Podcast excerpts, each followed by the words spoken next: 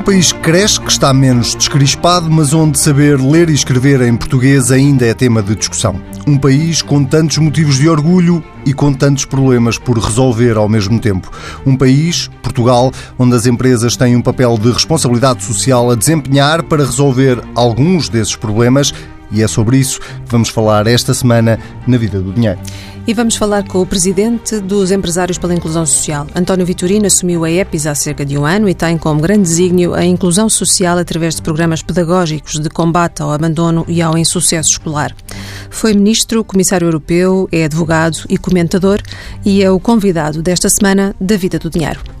Seja bem-vindo. Seja muito bem-vindo. Uh, a EPIS organizou uma conferência onde foi apresentado o estudo Aprender a Ler e a Escrever em Portugal. Tendo em conta que estamos em 2017, uh, como é que é possível que os problemas da educação em Portugal se continuem a colocar nestes termos, ao nível da nossa própria língua? Aprender a ler e escrever em Portugal, há alguma coisa de errado aqui ou não? Deixe-me começar pela nota positiva. E a nota positiva é que o nosso sistema educativo, nas últimas décadas, fez uh, progressos assinaláveis. Quer uh, no ponto de vista da qualificação dos quadros que são formados, quer também no ponto de vista do abandono escolar precoce e do insucesso escolar. Mas e agora então respondem diretamente à sua pergunta, mas de facto os indicadores de que dispomos revelam que ainda existe um problema muito sério em matéria de insucesso escolar. E a EPIS, que é uma organização que congrega um conjunto de empresas e de empresários que se empenham em contribuir em conjunto com o Ministério da Educação, numa parceria que obviamente é muito estreita, para combater esse insucesso escolar, não pode ignorar que, por exemplo, no último inquérito PISA, e nós todos estamos orgulhosos dos resultados do PISA, mas aí também notamos que crianças com 15 anos, cerca de 10% chegaram àquele nível de formação com pelo menos uma reprovação. Portugal é, na lista dos países da OCDE, o segundo país que tem maior lista de reprovações, o maior número de reprovações. Isto revela que há um problema. E como é que se ataca este problema? Este problema ataca-se, em nosso entender, desde logo através das autoridades públicas, e o Ministério da Educação tem nisso um papel fundamental, mas nós achamos que a sociedade civil também tem um contributo inovador a dar. E esse contributo, por exemplo, no estudo que referiu, eh, a EPIS eh, pediu a uma equipa do ISCTE, eh, coordenada pela professora Maria de Lourdes Rodrigues, para identificar onde é que está o problema. E não é um problema generalizado. Esse ponto é um primeiro ponto muito importante. É um problema circunscrito. É um problema circunscrito a 500 escolas sobretudo na zona da periferia de Lisboa, nas regiões do interior e mais a sul do país do que a norte do país. Ainda que circunscrito, 500 é um número assustador. É um número assustador. É grande. E, sobretudo, nem que fossem 5.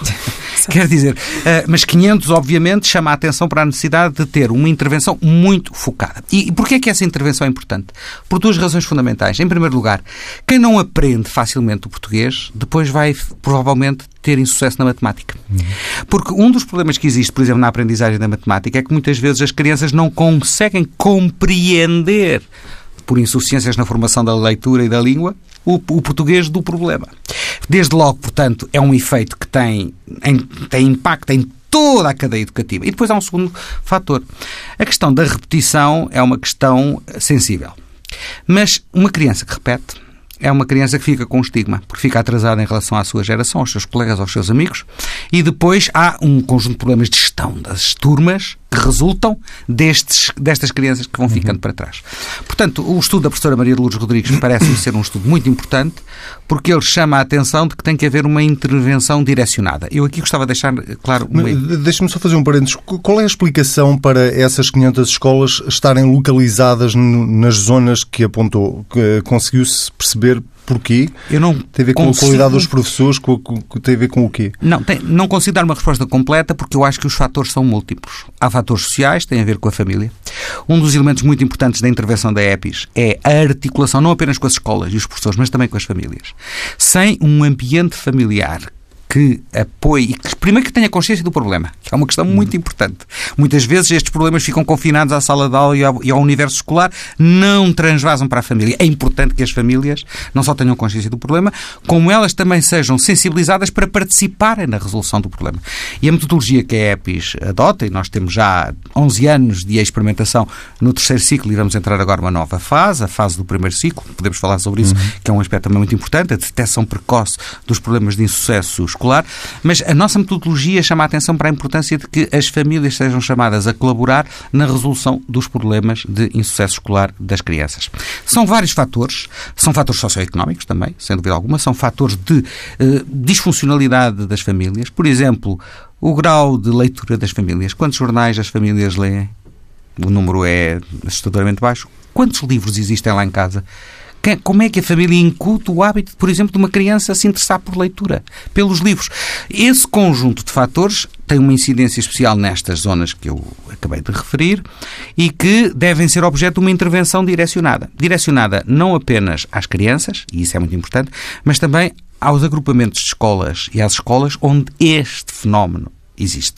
Eu gostava de deixar aqui muito claro. Este é um tema sensível porque a alternativa na nossa maneira de ver as coisas, e como o estudo da professora Maria de Luz Rodrigues demonstra, não é entre o facilitismo e a sanção. E mesmo perguntar-lhe esse ponto. Há uma grande polémica entre Exato. deixar ou não as crianças passar de ano, a chamada passagem administrativa, Exato. ou repetirem o ano. Entre o rótulo e o facilitismo, o que é que é menos mau? Não há possibilidade de repetição do ano no primeiro, no, no primeiro ano, no sexto ano. E, só aos sete anos, só, é? só aos sete anos, só no sétimo ano. E depois temos uma taxa de 10% de sucesso nos, nos sete anos. A solução não é nem o facilitismo, nem é passar sem saber. Isso não contribuiria nem para o interesse das crianças, que não devem passar apenas por terem que passar, nem para o conjunto da sociedade, mas também a sanção prova que gera um estigma que depois vai ter repercussão ao longo de toda a carreira estudantil. Tem que haver entre uma coisa e a outra algum espaço. E é esse o espaço de intervenção que nós nos propomos este ano levar a cabo, eh, depois de quatro anos de um projeto piloto que levamos a, que desenvolvemos em quatro, em, em três autarquias locais, eh, na Pampilhosa, em Pombal e em Figueira da Foz. Este ano, 1.200 crianças do primeiro ciclo estarão no nosso projeto em sete conselhos distintos. Mas em que é que consiste o projeto?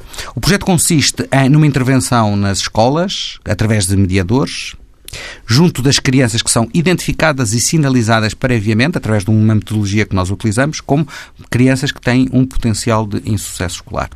E associando a isso as escolas e os agrupamentos de escolas, os professores e os diretores. Esse ponto é um ponto muito importante. Há questões organizacionais das escolas importantes que são vantajosas eh, ou que são mais propícias a resolver o problema do que outras. Sem o envolvimento dos professores e dos diretores de escolas, não há chances de ganhar este desafio. Mas o que a EPIS faz é aproximar os vários sim, elementos? Nós orientamos, Pais, escola... Sim, orientamos as crianças, apoiamos as crianças com casos personalizados, eh, através de uma intervenção junto das próprias crianças, na sala de aula e fora da sala de aula. Este ponto é um ponto muito importante. Muitas vezes pensa-se que é apenas um problema da dinâmica da sala de aula. Não. As causas múltiplas de que eu lhe falava São exigem fora. que se vá para além e, eh, nesse sentido, devo dizer que nós temos tido eh, resultados muito importantes, porque nós eh, fazemos a avaliação da nossa própria uhum. metodologia. Fizemos um estudo coordenado pelo professor Pedro Martins, que permitiu analisar o caso do terceiro ciclo, que é o caso onde nós temos já um registro significativo de 10 anos, onde a metodologia que nós utilizamos, através dos mediadores, neste momento temos cerca de 105 mediadores que trabalham em 130 escolas e, e que apoiam vários milhares de, de alunos, uh, nós melhoramos os resultados entre 11% e 22%. Varia o número em função da escola e de um conjunto uhum. de, outros, de outros fatores. Portanto, essa intervenção personalizada é muito importante e é para isso que a EPIS, eh, em parceria com o Ministério da Educação, eh, desenvolve esta metodologia. Há outras metodologias, eu vou-lhe dizer isso com toda a sinceridade. Eh, o Ministério da Educação tem programas próprios. Há outras metodologias que são igualmente respeitáveis e que têm tido também resultados, mas esta nossa experiência nós pomos-la ao serviço do país, através do apoio do investimento que é feito pelas empresas privadas. Muito bem. E o senhor fez parte de um governo de António Guterres que tinha a educação como paixão uh, e a pergunta é como é que tantos anos depois a educação continua, apesar de todos estes programas, a ser um, um problema por resolver? A educação é um barómetro da sociedade e nós temos, continuamos a ter sérios problemas sociais. Os problemas, por exemplo, da desigualdade ou os problemas das assimetrias regionais estão muito refletidos neste, neste barómetro da educação. Eles não são separáveis. do problema da educação. A educação não vive numa redoma. A educação é o pulsar da vida em sociedade. E, portanto, nesse sentido, a intervenção sobre o setor da educação é muito importante, mas nós não podemos descuidar todos os outros setores. E, por exemplo, a recente crise, porque o país atravessou com todo o lastro de questões sociais que suscitou, também não poderia deixar de ter alguns impactos. E os, os nossos números mostram é que, de facto, houve uma redução daquilo que era a trajetória contínua da redução do insucesso escolar nos últimos anos. Ela continuou, ela persistiu, houve até, num caso ou noutro, um ligeiro retrocesso, portanto, uma degradação da situação, e isso chama a atenção para a necessidade de que a intervenção não pode ser apenas uma intervenção na escola. Ela é muito importante, é imprescindível, mas que a maneira como a sociedade ela própria evolui também tem impacto. E a sociedade portuguesa tem as mazelas. Uhum. Mas agora que estamos a recuperar conhecemos. em termos de crescimento económico, é Somos altura, otimistas, portanto, é também sobre a educação. De recuperar também a tal paixão pela educação, o Governo deveria fazê-lo de forma eu clara? Lembro, eu fiz parte desse Governo e lembro-me que havia uma grande polémica sobre se as paixões duravam, não é? Ou se não eram assim uns empolgamentos transitórios. Uh, eu creio que não pode ser uma paixão de verão, tem que ser uma paixão de todas as estações, mas há uma coisa que eu tenho a certeza. Nós hoje temos uma, um país bastante mais qualificado.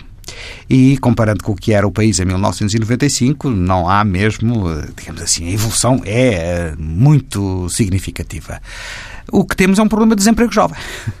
E estas duas coisas não batem certo. Isto é, nós temos um investimento enorme na qualificação das pessoas e depois essas pessoas têm dificuldade de aceder ao mercado de trabalho. Temos as ondas de imigração e temos 20, 25% de jovens uh, desempregados. O que significa que também o nosso tecido empresarial, e é por isso que a EPIS também é importante, e nós temos um programa de bolsas sociais e temos um programa de estágios para que alguns dos alunos apoiados pela EPIS façam estágios nessas empresas que são parceiras e associadas da EPIS. É importante que as empresas também percebam, em, por um lado, qual é a oferta de qualificação que está a ser sair de, do sistema de ensino, quer do sistema de ensino formal, quer do sistema de ensino técnico ou profissional, mas também que a escola se adapte àquilo que vão ser as necessidades do mercado de trabalho, aquilo que se chama isso ainda não foi feito. Eu acho que não foi feito em nenhum sítio, para lhe ser. Sabe que o novo governo francês, do presidente Macron, criou um secretário de Estado que tem como função os empregos do futuro.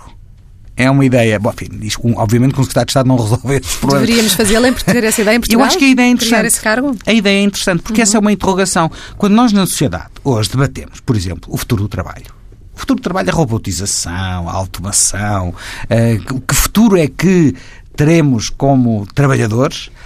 É evidente que as qualificações têm que estar adaptadas a esses desafios. Há certas profissões que provavelmente, enfim, há um estudo da, do Fórum de Davos que prevê que cerca de 60% dos empregos que hoje existem, dentro de 20 anos, já não existirão. Portanto, nós temos que ter um sistema de ensino que seja plástico e que seja maleável e que seja capaz de perceber e de antecipar nas qualificações e nas formações que dá aos alunos os empregos do futuro. Mas quando diz que temos um país hoje em dia muito mais qualificado, normalmente, e, e os números demonstram isso mesmo, uh, normalmente uh, os números mostram apenas o número de jovens que saem das faculdades com licenciaturas, uhum. mestrados, doutoramentos, o que seja. Uh, a, a minha pergunta é são de facto qualificados eh, ou têm apenas o título de qualificados? Porque uh, isso remete novamente para a questão do facilitismo. Uma das críticas que é feita ao nosso sistema de ensino é que ele é demasiado facilitista e deixa passar toda a gente. E assim é fácil ter muitos licenciados. Olha, eu devo lhe dizer que é, acho que essa crítica, feita assim generalizadamente, é injusta. Eu não vou dizer que não haja cursos que eventualmente tenham esse, essa matriz. Não, não posso afirmá-lo. Uh, mas também não quero criar polémica. Podia dar alguns exemplos, mas vou-me abster. Mas eu acho por exemplo, os, os, engenheiros que saem em Portugal, ou os técnicos de informática que tiveram que ir nos últimos cinco anos para a Alemanha e que rapidamente encontraram emprego, de certeza absoluta que não estão dentro dessa descrição generalizada e, em meu entender, eh, injusta. O problema não é tanto, em meu entender, o facilitismo. O problema é, sobretudo, termos conteúdos de aplicação prática. Esse é o grande desafio. E esse é um desafio que nós vemos, por exemplo, também no sistema de investigação científica. Portugal é um país, dentro dos países europeus, que tem menor número de investigadores associados a empresas. Cerca de. Estamos a 30% da média europeia. Isso é um problema sério. Porque nós temos investigação científica e ela está cada vez melhor, e nos últimos 10 anos nós tivemos uma verdadeira revolução, talvez nos últimos 15 anos, uma verdadeira revolução no sistema de investigação, mas temos agora um novo patamar. É como é que nós ligamos essa investigação à realidade prática, às necessidades das empresas e do, do mercado de trabalho. E para isso, por exemplo, uh, esforços que têm vindo a ser desenvolvidos, mais recentemente, na articulação entre as empresas e os centros de investigação, sobretudo as universidades mais importantes, é um passo em frente para resolver o problema que o Anselmo estava a colocar. Ou seja, qualificados sim, mas qualificados para quê? Não é qualificados por qualificar, é qualificados para uma aplicação prática na vida profissional dessas pessoas e no interesse da coletividade. Claro. Bom, e para uh, dar emprego a essas pessoas qualificadas, é importante o país estar a crescer. O primeiro trimestre registrou 2,8% de crescimento do PIB. Parece-lhe sustentado este crescimento? Sabe que sustentado e economia são duas palavras que nos últimos anos não têm andado muito a, a convergir. Bom, se a crer naquilo que, enfim, a crer nas previsões do Sr. Presidente da República, não só é sustentado, como ainda está em, em vias de crescer, porque ele já falou de 3,2%. Há alguns indicadores que mostram que no segundo trimestre esses dos 2,8% de facto foram superados. E, portanto, o crescimento será até superior neste segundo, neste segundo trimestre. A questão da sustentabilidade tem a ver com a matriz desse crescimento. Eu acho que há uma parte da matriz que é muito importante e que, embora volúvel, eh, enquanto ela for eh, o que é hoje, é muito positiva, que é o turismo sem dúvida alguma. E as condições base do turismo, desde que nós continuemos a garantir a segurança do país, esse ponto é um ponto muito, muito importante. Porque o turismo é uma força, mas pode ser uma fraqueza pode ser uma a qualquer momento, não é? Portanto, a sustentabilidade do turismo, eu acho que as condições naturais existem, as condições da oferta existem, a melhoria da qualidade da oferta turística é assinalável, as infraestruturas existem, é preciso garantir a segurança. Depois temos uh, uma retoma da construção. Há em larga medida ligada ao turismo. Ela não poderá voltar aos níveis em que foi no passado, espero bem que não, aliás, porque foi desproporcionada em relação ao PIB e isso não é saudável para um crescimento equilibrado, mas obviamente que para empregos não muito qualificados, a retoma da construção ligada, por exemplo, ao turismo ou à requalificação urbana, que são os dois setores fundamentais, é positiva porque dá emprego e isso permite que a taxa de desemprego tenha descido desde há vários anos abaixo dos 10% e esteja em trajetória de convergência com a taxa média europeia de, de desemprego. Depois temos indicadores interessantes sobre uh, o perfil das exportações. As exportações não são só o turismo, é também maquinaria e, bem, e bens e serviços. O que significa que há um conjunto de empresas portuguesas que têm tido que, vou, vou usar uma expressão popular, peço desculpa, tem tido que se desenrascar durante o período da crise, ganhar uma cultura da procurista dos mercados externos. Isso é muito importante. Isso marca uma transformação cultural dos empresários e isso é sustentável, na minha opinião, porque essas pessoas perceberam que não podem voltar apenas a viver do mercado interno, têm que apostar cada vez mais naquilo que apostaram num momento crítico e difícil e em que foram ganhadoras. E têm que continuar a ser ganhadoras. Portanto, nesse sentido, essa mudança cultural eu acho que é sustentável. Agora, se me vier falar, se, se amanhã o Sr. Trump eh, introduzir uma revolução no comércio internacional, se amanhã a capacidade de regulação dos acordos comerciais, quer da União Europeia, quer da Organização Mundial do Comércio, for seriamente afetada. Se houver um conflito eh, mundial, bom, não só o nosso não é sustentado, como provavelmente nenhum país terá um crescimento sustentado. E é preciso, ao mesmo tempo, não cometer eh, erros. os erros que se cometeram no passado. Uh, isto uh, cola com a questão do déficit, que também teve um desempenho uh, muito significativo, o que levou até que Portugal saísse do procedimento por déficit excessivo, eh, mas nós já vimos este filme todos, ou pelo menos eh, todos temos medo de estar a assistir a um filme repetido de alguma maneira, não é? Não é a primeira vez que Portugal está em procedimento de déficit excessivo, sai não. e depois volta para lá outra vez. O que é que é preciso evitar? Eu acho que esta trajetória de redução do déficit é uma trajetória que foi alcançada eh, por, com aspectos positivos e aspectos negativos. O aspecto positivo é, obviamente, a contenção da despesa pública, mas o aspecto negativo da contenção da despesa pública é que isso foi feito à custa de um corte muito significativo do investimento.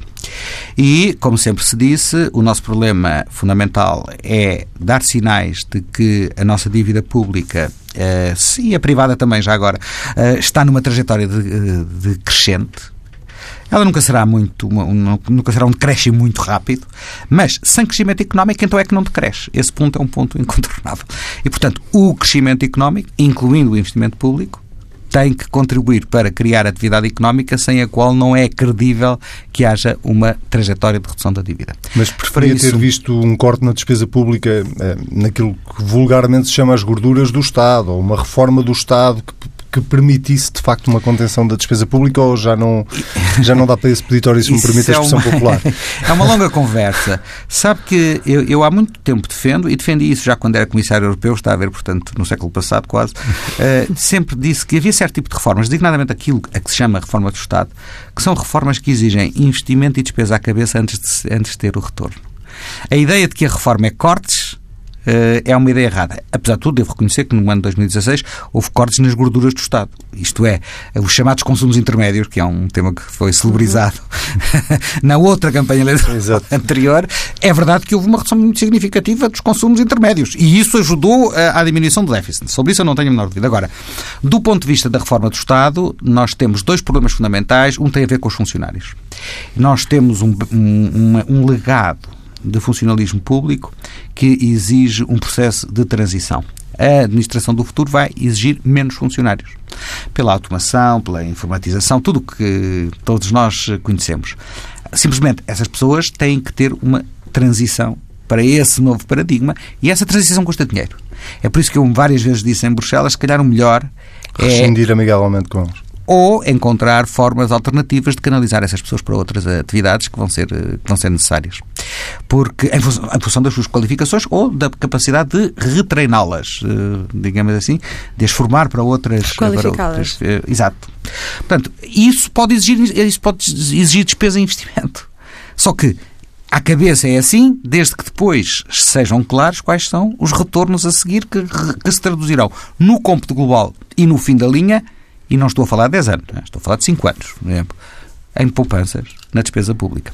Portanto, a reforma do Estado não é uma panaceia, depende do que é que estamos a falar e pode não ser poupança à cabeça. Esse é o meu argumento. Agora, terá que ter uma lógica que conduz à redução da despesa pública. Mas o país estaria em condições de fazer essa, esse início desse processo, com o investimento à cabeça neste Eu momento? Eu sempre defendi que deveria haver soluções europeias para isso e que não é um problema exclusivamente português, até hoje, se calhar, não é prioritariamente um problema português.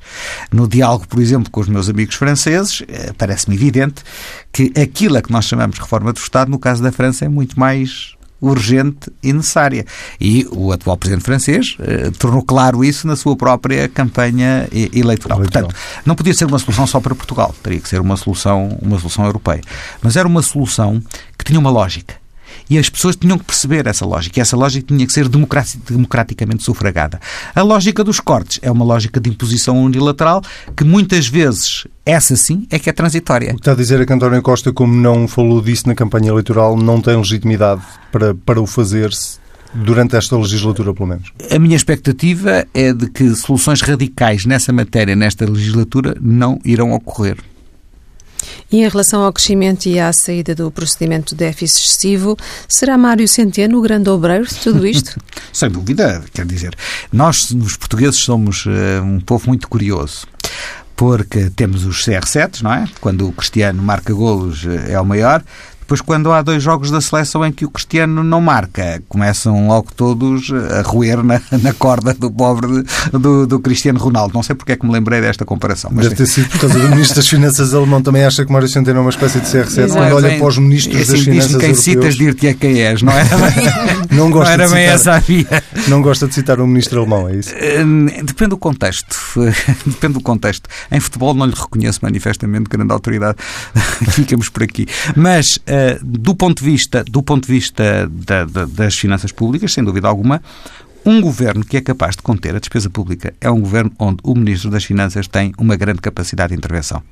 Não vale a pena ter sobre isso ilusão. Há dois requisitos. Um é o Ministro das Finanças ter os instrumentos. O segundo é ter o apoio político do Primeiro-Ministro. Muito bem. Ontem, não sei se. Ontem, Foi o caso. Semana, esta semana, não sei se assistiu aos comentários de Marcos Mendes eh, na televisão, que acusou Mário Centeno de andar numa espécie de campanha para ser presidente do Eurogrupo. Disse até que estava a, colocar-se em bicos de peso e que estava com uma atitude de quase ridícula, acho que foi a expressão usada por Marcos Mendes. É justa esta crítica que foi feita, este comentário? Vamos ver, a questão do Eurogrupo tem havido muito ruído à volta, à volta disso. Eu já várias vezes expliquei que talvez a questão essencial não era bem quem vai ser o próximo presidente do Eurogrupo, saber qual é o perfil que o Eurogrupo vai ter daqui para a frente na necessidade de uma reforma da União Económica e Monetária e a única solução que está em cima da mesa não é apenas ser um dos atuais ministros das Finanças. Se o quadro não for alterado, então será um ministro das Finanças em exercício, mas pode ser alterado. Uh, haver um presidente permanente, que é uma ideia que está no ar há muito tempo. Mas admitamos que é um, dos atuais ministros das Finanças, o Dr. Mário Centeno, o professor Mário Centeno, é um dos poucos que restam ministros das Finanças da família socialista. E dentro daquelas grandes, complicadas negociações que existem em Bruxelas, entre Norte, Sul, Leste, Oeste, grandes países, pequenos países, também há a das famílias políticas. E quando uh, foi reconduzido agora o Presidente Tusk, Presidente do Conselho Europeu, que é da família centro-direita, tal como o Presidente da Comissão Europeia, o argumento foi dado, não, o Presidente do Parlamento Europeu não deve contar para esta contabilidade, porque os socialistas têm dois lugares. Um lugar é a alta representante para a política externa, a senhora Mogherini, e o outro é o presidente do Eurogrupo. Portanto, há uma presunção de que o próximo presidente do Eurogrupo, se se mantiver o quadro atual, será da família socialista. Há três ministros das finanças da família socialista, o eslovaco, cujo nome ninguém se consegue verdadeiramente lembrar, o italiano, já há italianos a mais no, no horizonte, e o português. Eu não estou a dizer que o ministro Mário Centeno possa ser presidente do Eurogrupo. Mas agradável essa por, ideia. Por exclusão de partes. Não é isso que eu estou a dizer. Agora, não, não é, eu não, não estou a exprimir nenhuma vontade. Estou apenas a dizer o seguinte. Parece-me, isso sim, ridículo dizer que ele se está a meter em bicos dos pés. Isso é que me parece ridículo. Porque dentro da lógica das escolhas europeias, o facto de ele estar no radar faz todo sentido. Pode não ser até, mas faz todo sentido, porque se se mantiver o lugar na família socialista, ele é um dos três e provavelmente aquele que estará em melhores condições de vir a ser presidente do, do Eurogrupo. E Só se isso interessa a Portugal é uma outra, é uma outra, uma outra discussão. E interessa? Se isso interessa ao, ao ministro Mário Centeno, só o próprio é que, pode, é que pode responder. Mas era bom para Portugal, até do ponto de vista de tentar mudar a política que tem sido seguida a nível europeu. Era importante que Mário Centeno fosse presidente do Eurogrupo para o país e para a Europa? Admito que ajudaria, mas não é imprescindível. Isto é, o importante é o debate sobre quais são as alterações no funcionamento da União Económica e Monetária. Uh, a circunstância de haver a quem defenda essa alteração ser presidente do Eurogrupo pode ajudar, mas não é também não é o clique, não é uh, o as de trunfo. As coisas não se passam assim. Deixe-me só perguntar-lhe, nós estamos mesmo a terminar, se a geringonça, ou que foi como ficou conhecida, superou todas as suas expectativas ou ainda paga para ver? Eu continuo a dizer que a expressão não me... Não lhe agrada? não, me, não me agrada, aliás, não me recordo alguma vez a ter, a ter, a, a ter utilizado. Sim, é, o, o, que, o que, há duas superações das minhas expectativas. Primeiro, os resultados económicos do Governo, sem dúvida alguma, muito, mas uh, acho que superou as expectativas de toda a gente. E a segunda é a estabilidade que o Primeiro-Ministro, e isso é o mérito do Primeiro-Ministro, conseguiu lograr através do processo, do processo de negociações permanente. Ah, há, obviamente, aqui uma dimensão que é um pouco complexa para o futuro, que é que há uma certa dimensão de governo da Assembleia. Eh, e muitas vezes partes importantes da governação são objeto de um na minha opinião, uma excessiva negociação parlamentar. Mas esse, se calhar, é o preço a pagar pela eh, estabilidade, pela estabilidade governativa. E última questão, uh, exclui uma candidatura a Belém? Eu nunca fui do Belenenses, sempre fui do Benfica uh, e continuo do Benfica e agora tenho República. todas as razões para continuar benfiquista, como deve calcular, e portanto uh, eu tenho a maior simpatia pelo Belenenses, mas não. E pelo atual Presidente da República, acha que ele está a fazer um bom trabalho? Eu fui aluno do, deste Presidente da República, fui assistente dele, conheço muito bem. Olha, aí está um caso onde reconheço com humildade que superou as minhas uh, expectativas, mas uh, o, o, mandato presidencial tem 10 anos. Ainda há muito para ver. Ele ainda não disse se ficava, se se recandidatava, não é? Está a brincar comigo. Vitorino, muito obrigado. Muito obrigado. obrigada. Vamos então ao nosso espaço documentário semanal com o economista João Duque. Seja bem-vindo. Uh, foram confirmados esta semana os números do crescimento do primeiro trimestre, 2,8, uh, e a justificação tem precisamente a ver com o crescimento das exportações, mas também com o crescimento do investimento. A pergunta de sempre é se este crescimento é ou não sustentável. Este crescimento é muito animador porque as exportações para, pelo menos, os grandes mercados que são a Europa e os Estados Unidos da América, cresceram muito mais para os países em causa do que a taxa de crescimento desses países, uh, quer no primeiro trimestre, quer, portanto, relativamente ao ano anterior. Diga-se passagem que estes países estão a crescer ligeiramente abaixo do que a média cresceram o ano anterior. E apesar disso, as exportações portuguesas, de facto, cresceram muitíssimo mais. Portanto, nós estamos com cá as taxas gerais de crescimento de 17% no primeiro trimestre e 14 e picos só para esta amostra um pouco mais reduzida. Portanto, o que quer dizer que as empresas estão mesmo a penetrar significativamente nestes mercados, que são mercados difíceis, competitivos, abertos, e, portanto, com certeza estamos a conquistá-los com base em e agora é ponto de interrogação, porque isso tem que ser um estudo fino, ou preço ou uh, valor, portanto, o reconhecimento da qualidade. Espero que seja a vertente da qualidade e não a vertente preço, porque uh, com preço é muito fácil uh, nós sermos destruídos se de facto houver uma variação significativa das taxas de câmbio.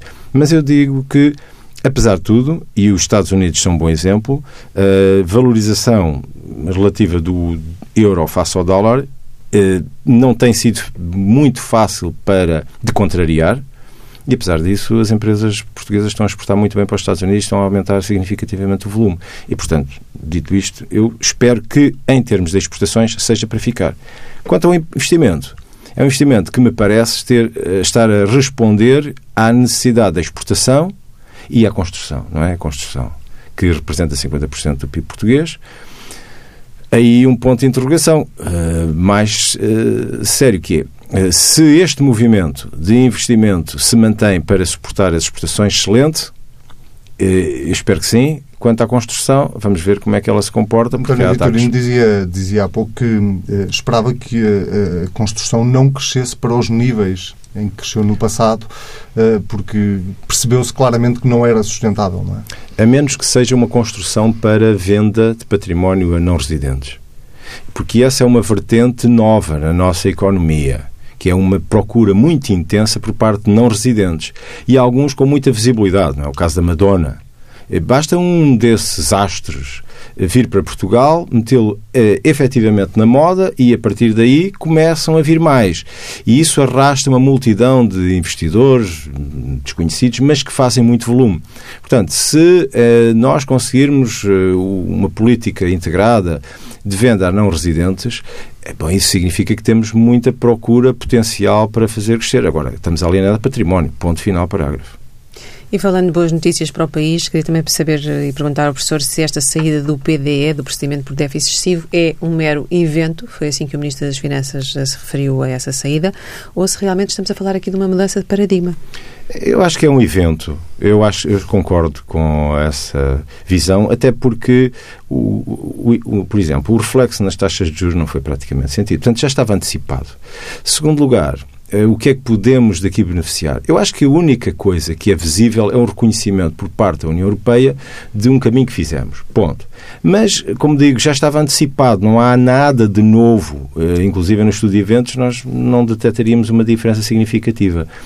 Isto pode ajudar é a um clima de futura revisão de rating nacional, que eu acho que é daquelas medidas que melhor poderão eh, beneficiar Portugal, porque baixará potencialmente as taxas de juro pelo facto de, se mudarmos o rating, novos investidores poderem comprar dívida pública para as suas carteiras. Isto é muito importante, porque de repente Uh, investidores que não podem, porque não estão autorizados a comprarem lixo para as carteiras, um número muito significativo vai poder comprar.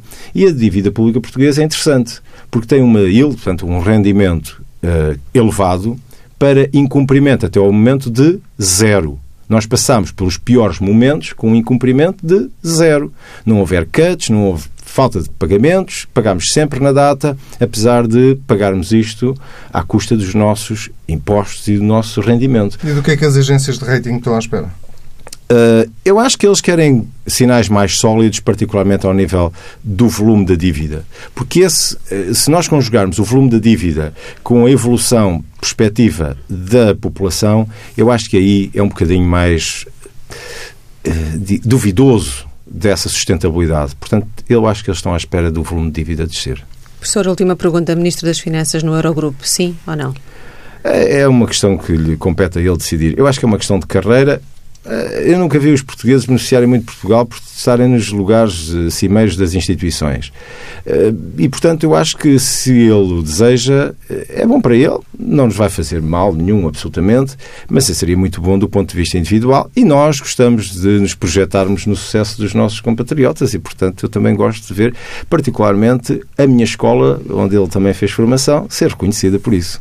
Sr. Presidente, muito obrigada. Falta só a nossa habitual rubrica de finanças pessoais neste programa. Esta semana, a jornalista do Dinheiro Vivo, Joana Rebelo de Moraes, vai dar-nos conselhos práticos para conseguir um rendimento alternativo apostando no online.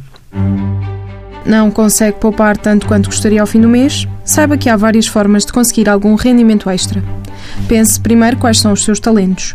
Se gosta especialmente de cozinhar, pode vender bolos, salgados ou qualquer outra coisa.